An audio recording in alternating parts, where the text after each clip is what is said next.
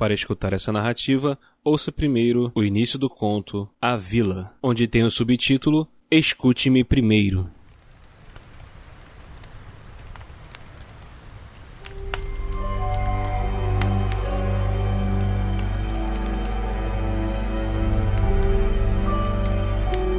Então é isso.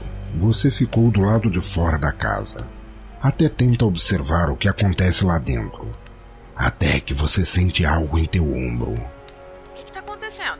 Você toma um susto por causa de toda a apreensão e explica para Ana que os garotos ouviram um barulho e foram lá dentro ver o que era. Ah, deve ser só a imaginação de vocês. Então Leandro vem correndo para fora de casa. Gente, tem uma garota. Ela tá muito mal. O Vicente ficou lá olhando ela quando eu vim buscar a ajuda de vocês. Como assim, mal? Vem comigo, eu explico no caminho. Pega um pano limpo porque vamos precisar. Você vem? Você diz que prefere esperar. Afinal, muita gente só atrapalha. Leandro e Ana entram e você fica do lado de fora. Por causa da noite fria, você se aproxima da fogueira. Eduardo, que estava na beirada do poço, pergunta: O que houve lá dentro? Você explica que encontraram uma menininha e que ela estava machucada. Que você até pensou em ajudar, mas tua mãe já dizia que muita gente às vezes só atrapalha. Sua mãe parece uma boa pessoa, mas eu acho melhor você ir. Sinceramente, eu acho melhor todo mundo ir. Você concorda e começa a ir de volta para casa. Logo, consegue ouvir Leandro e Ana discutindo lá dentro. Você vira para o Edu e diz que deve estar tudo bem. Então, quando ele tenta sair da beirada do poço, ele cai lá dentro. Você grita e corre até lá. Logo em seguida, aparecem Leandro e Ana perguntando o que houve. Você diz que Edu caiu no poço e eles começam a chamá-lo. Fala aí, cara. Edu! Tá tudo bem? Tá tudo bem? Fiquem calmos. Eu tô bem, só alguns arranhões. Alguma coisa amorteceu minha queda. Meu Deus do céu! O que, que foi? O que, que O aconteceu? que foi? O que, que houve? É, calma. Eu tô bem, n- não foi nada. Eu só me assustei com o lugar. Pessoal, tem uma abertura aqui. Acho que deve dar em algum lugar. Eu vou investigar pra ver o que, que eu acho. Tá, e o que a gente vai fazer enquanto esperamos o Edu? A gente deveria procurar o Vicente. Vai continuar com essa palhaçada de o Vincent sumiu. Já falei que eu não tô de zoeira. Você até tenta acalmar os ânimos, até que ouvem.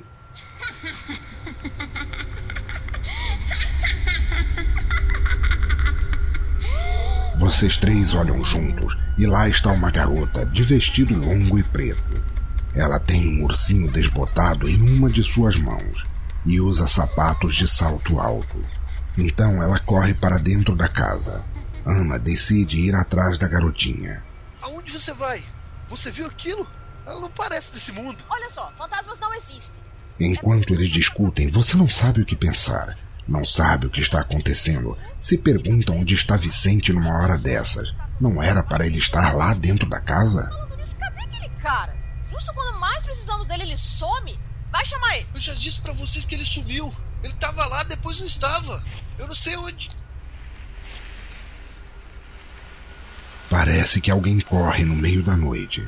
Você vê alguém na escuridão. Parece ser o Vicente. Então você corre na direção dele. Pera aí. Você até sentiu que Ana e Leandro tentaram te seguir, mas você se perde na escuridão e não vê mais eles.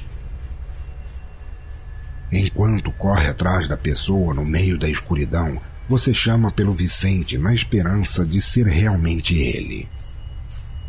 Mas em algum momento você o perde de vista e quando se dá conta, você está completamente só, no meio das casas da vila.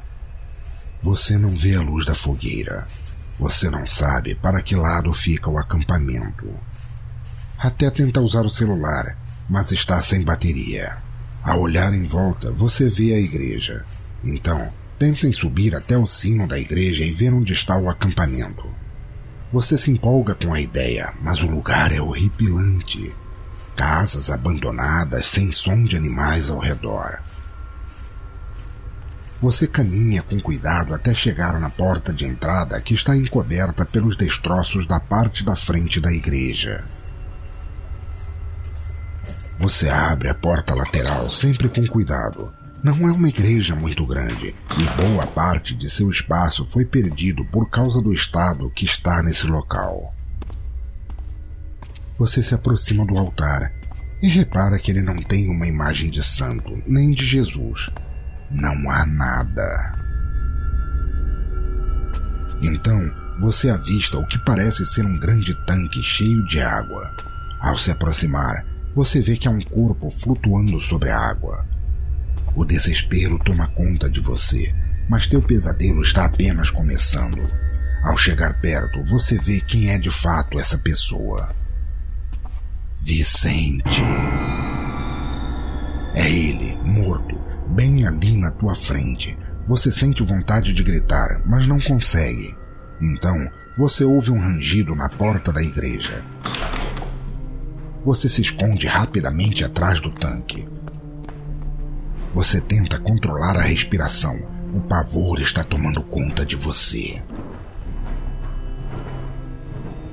Alguém se aproxima. Você escuta ele retirando o corpo do Vicente e o levando. Depois de esperar algum tempo, você olha por cima do tanque e não vê ninguém. Você segue em direção à porta.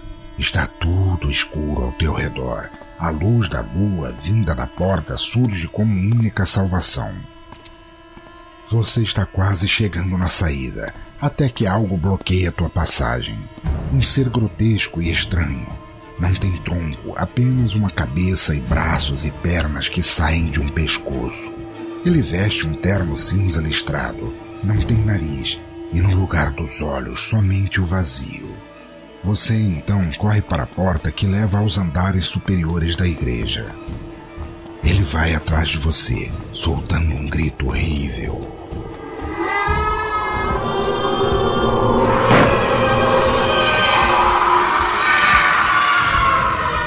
Teus ouvidos mal conseguem suportar.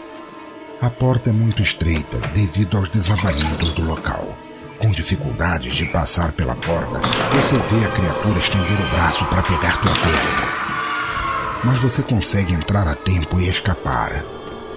Você sobe até o cimo e consegue ver onde está a fogueira. Ela não está tão longe, mas o pavor ainda toma conta de você. É difícil acreditar em tudo o que está acontecendo. Você tenta manter a calma, mas a quem você quer enganar? Vicente está morto e tem aquilo lá embaixo te esperando. Você não tem como pedir ajuda. Você cobre o rosto com as mãos enquanto não consegue pensar numa solução. Então, você sente uma mão acariciar tua cabeça. Calma, tenha paciência. Você levanta o rosto enquanto ela afaga tua cabeça. Você olha para onde vem a voz e é a mesma garotinha da casa. Logo, logo, você vai se juntar a eles. Então seus olhos e boca escurecem. Ela pega você pelo pescoço e com uma força gigantesca ela te joga de cima da igreja. Você levanta sentindo muita dor. Ao olhar ao redor, vê pilhas de madeira e feno. Tenta se levantar, mas teu braço dói demais. Parece estar quebrado.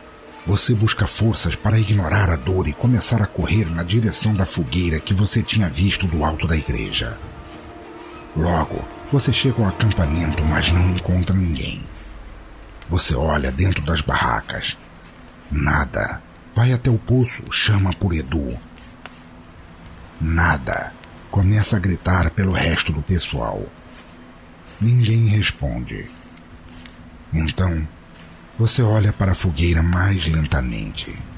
Queimando junto à madeira está Leandro.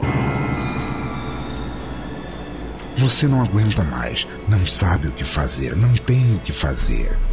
Você cai de joelhos, ignora a dor que sente pelo corpo e chora desesperadamente. Ao erguer novamente a cabeça, a garotinha está na frente da porta da casa novamente. Ela sorri e olha para você. Uma raiva incontrolável junto a um medo insuportável tomam conta de teu corpo.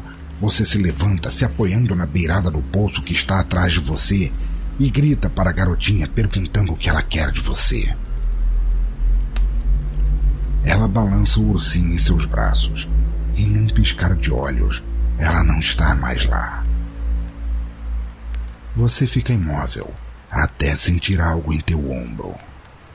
Sua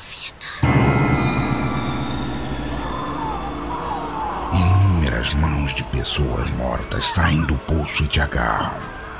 Em meio aos gritos de desespero vindos daqueles mortos e aos teus, você vê de relance uma última vez a garotinha. Ela sorri enquanto teu corpo é dilacerado por aqueles seres.